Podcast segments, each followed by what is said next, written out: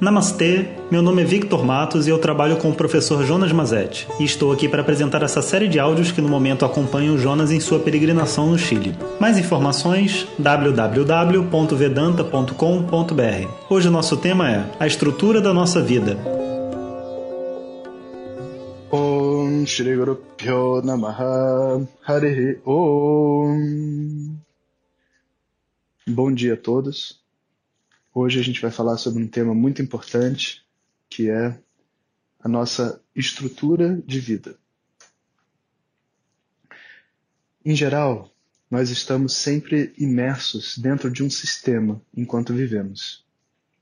Então a gente nasce numa casa que tem um determinado conjunto de atividades e quando a gente se descobre gente, a gente já está pulando de atividade para outra atividade, toma café do café vai para natação, da natação para escolinha, da escolinha para creche, aí participa, aí volta para casa, almoça, aí faz uma outra atividade e aí volta e depois quando você chega e, para para pensar o que está acontecendo, né? As atividades mudam, aí a gente viaja com a família e aí a gente está num constante movimento na nossa infância de atividades. Essas atividades todas se culminam num preparo para o vestibular que para muitos é o assim a grande desafio da vida. Então agora eu preciso assumir a minha responsabilidade, porque ninguém pode cobrar de mim, porque ninguém tem como me obrigar a estudar, mas eu tenho que encontrar dentro de mim a força para estudar, para sabe, para chegar em algum lugar.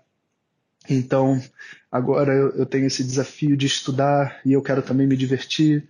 E aí eu saio com os meus amigos, eu, eu jogo bola, eu, eu saio com as minhas amigas, eu, eu vou a restaurantes, eu volto para a escola, eu faço a prova e me preparo para o vestibular. Depois disso, a gente passou, né? Então agora é a vida de universitário. Eu tenho um conjunto de obrigações a cumprir, provas a fazer, um preparo para o mundo exterior. Eu preciso, eu preciso conseguir sobreviver, né? Depois de formado. Então eu me divirto, eu atendo minhas obrigações familiares e depois eu me arremesso dentro de uma de um mercado de trabalho dentro da minha vida. Aí eu preciso agora descobrir como é que eu me sustento.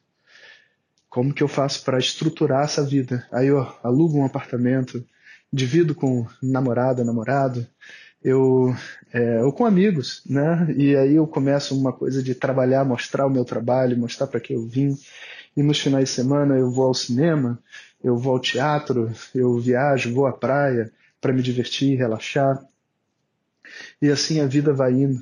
E daqui a pouco, dessa estrutura, você vai então entrar numa fase de ter filhos, casado ou não, as pessoas têm filhos, planejado ou não, né? Ela se envolve com projetos como filhos físicos, né? Mas também às vezes outros filhos, outras ideias. É uma empresa que a pessoa monta que tem agora que viajar para a Austrália para poder tocar a empresa, outra pessoa não, eu vou. Ela teve dois filhos inesperados e ela agora viaja com o marido para cuidar dos filhos. E aí o marido arrumou um emprego que era o único que ele conseguiu, que é fora da sua cidade natal. Ele tem um projeto agora, sabe, de cuidar desse filho, de cuidar dessa oportunidade que veio para ele. E aí então tem várias coisas para ele aprender, para ele fazer, para ele conseguir. E ele está dentro daquela estrutura. E o tempo vai passando. E a gente cria novos filhos, novos projetos, novas ideias. E o tempo vai passando. E daqui a pouco a gente se aposentou disso tudo. E a gente, às vezes, só lá nos nossos 50 anos, 60 anos de idade, a gente tem uma oportunidade de questionar qual que é a estrutura da nossa vida. Porque eu vivi, eu vivi a vida inteira fazendo um monte de coisa. Mas a estrutura da vida nunca foi algo que eu parei para pensar. E às vezes, quando a gente está em locais como esse, como o Chile aqui, onde, para falar a verdade, tem tudo que a gente precisa, como qualquer outro lugar do mundo, mas ao mesmo tempo a gente não está dentro da nossa esfera, sabe, de atividades onde a gente está confortável e está vivendo, a gente se questiona então o que, que é viver? Que, que eu preciso? Se eu fosse me mudar para um outro lugar completamente diferente, não sob proje um projeto novo. Porque se, se eu fizer com a ideia de um projeto novo, esse projeto vai me guiar. mas com a ideia de montar minha vida da maneira que eu quiser. Se eu pudesse agora dar uma parada, né, e a gente simplesmente parasse para pensar assim, tá bom, onde eu quero morar, o que, que eu quero fazer, como eu quero que as minhas relações sejam. Esse é um passo muito importante. É quase como um ressignificar. E nesse momento, quando a gente para para pensar o que, que a gente está fazendo, não só a gente muitas vezes começa uma busca espiritual, mas a gente tem uma oportunidade de entender um pouco sobre a estrutura da nossa vida. E a estrutura da vida, ela é muito amarrada, não pelo, pelo sistema, ela é amarrada pela nossa condição de ser humano. Porque as, o que o nosso corpo e a nossa mente precisa para se estabilizar e poder fazer a jornada aqui dentro desse, desse mundo, sabe, com saúde, com, com conforto, com felicidade, é um conjunto muito amarrado de coisas. Primeiro, você inclui três refeições: café, almoço e janta, que podem ser feitas de maneiras diferentes. Você pode até um restaurante, você pode ter que cozinhar a sua comida, independente da maneira que você fizer, né? Você vai ter que gastar o seu tempo para fazer isso. Não, não existe nenhuma outra forma.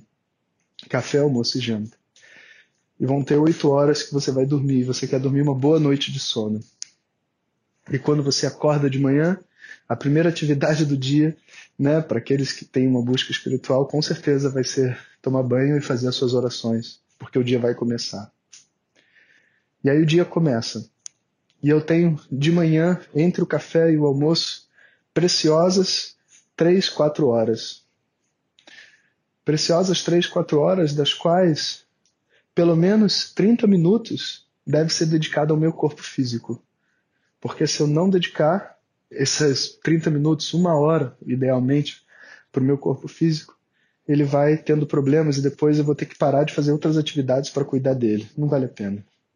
Então, eu pego e faço um, uma hora de algum tipo de exercício, seja yoga, seja uma natação, seja uma corrida, seja uma caminhada, dependendo da idade e do desejo de cada um. Aí eu almoço, aí eu tenho um tempo de lassidão depois do almoço, onde eu converso, eu passeio, eu caminho, eu faço uma coisa leve. E eu tenho então agora uma segunda jornada um pouco maior, de aproximadamente umas cinco horas.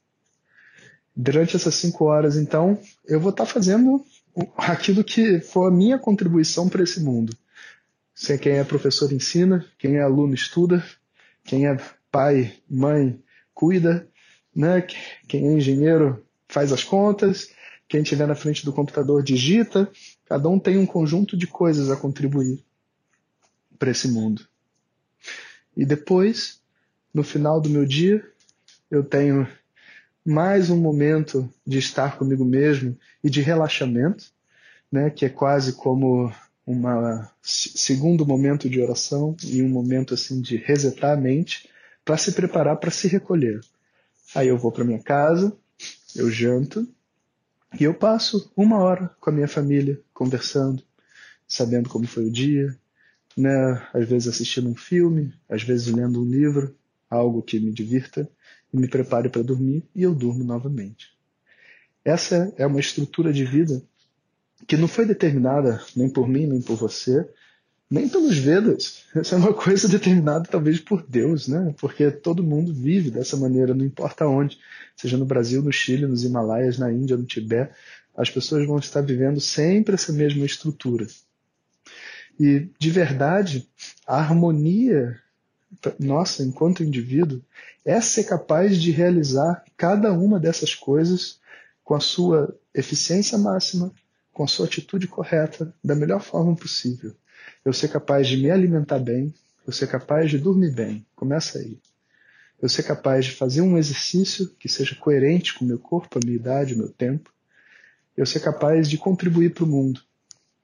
Eu ser capaz de fazer minhas orações.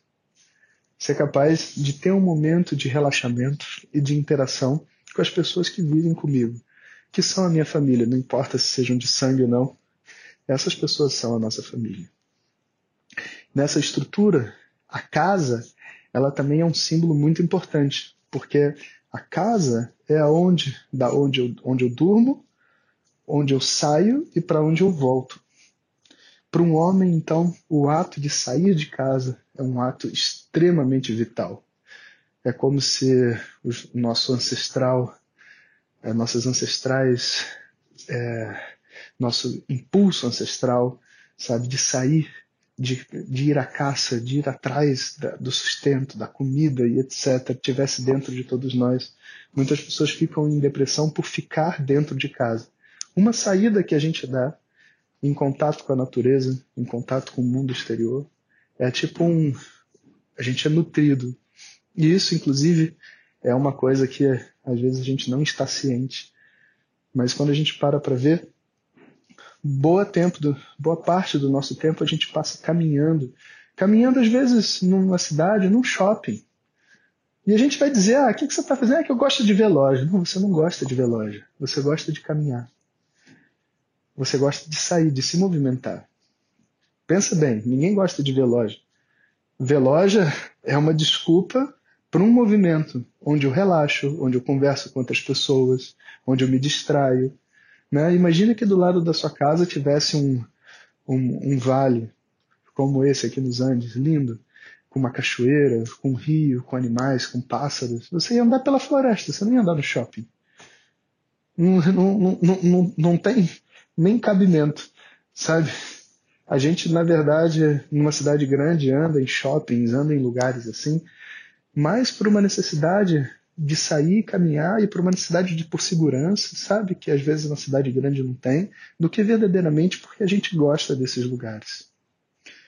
E quando você anda, por exemplo, numa cidade grande para comprar pão de manhã, esse ato é muito importante para a mente de você estar tá indo buscar o pão e trazer o pão para casa para depois comê-lo, faz parte de um ritual. Agora, quando você faz isso dentro de um ambiente que tem assim tipo uma fazenda, aí você na verdade se imagina num paraíso. Quando você imagina um paraíso, né, fala assim, o que é um paraíso? Um lugar maravilhoso para se morar. Você vai imaginar um local onde as suas caminhadas e o seu movimento é feito junto com a natureza. Então, esse último aspecto da estrutura da vida humana, que é reestabelecer o contato diário com a natureza e se sentir parte dela, é muito importante. Então, eu vou ter a minha contribuição para o mundo, eu vou ter os meus momentos de distração e eu vou ter também o meu contato com a natureza, com os animais, com as plantas, né, que às vezes na numa cidade grande, a única coisa que a gente pode fazer é cuidar de um cachorro, de um gato, sabe, passear num parque. Mas ainda assim, essas atividades são extremamente importantes, tanto que em alguns países evoluídos nesse ponto de vista, como no Japão, na China e outros lugares assim, eles fazem estudos e dizem que assim que se você passar todo dia 20 minutos sentado num parque com as árvores, respirando, você aumenta a sua expectativa de vida em não sei quantos anos. É dito que o nosso sistema parasimpático, sabe, ele entra em harmonia com a energia das plantas, com a energia do ambiente à nossa volta. E por isso existe um tipo de movimento fisiológico, um movimento até de cura, que acontece no contato com os elementos da natureza. E assim a gente tem assim uma expressão muito famosa na tradição que eu queria que vocês mantivessem dentro da mente de vocês, que é assim, os elementos da natureza, eles são os responsáveis por qualquer cura que existe no universo. Isso é uma coisa que a gente ainda vai mastigar em outros áudios. Mas por enquanto, vamos analisar essa estrutura de vida, né? vamos observar o que, que é a nossa vida, para a gente poder ressignificá-la e viver uma vida cada vez com mais harmonia. Um bom dia para todo mundo. Om Sahana Bhavatu Sahana Bhunaktu Sahaviryam Karavavahe तेजस्विनावधीतमस्तु मा विद्विषावहै ॐ शान्ति शान्ति शान्तिः Obrigado a todos e fiquem ligados. Se você deseja receber diretamente nossas mensagens no seu WhatsApp, clique no link que enviamos junto com o áudio. Se você não recebeu, peça para quem te encaminhou este áudio. Mais informações www.vedanta.com.br. Até o próximo áudio. Om Tat Sat.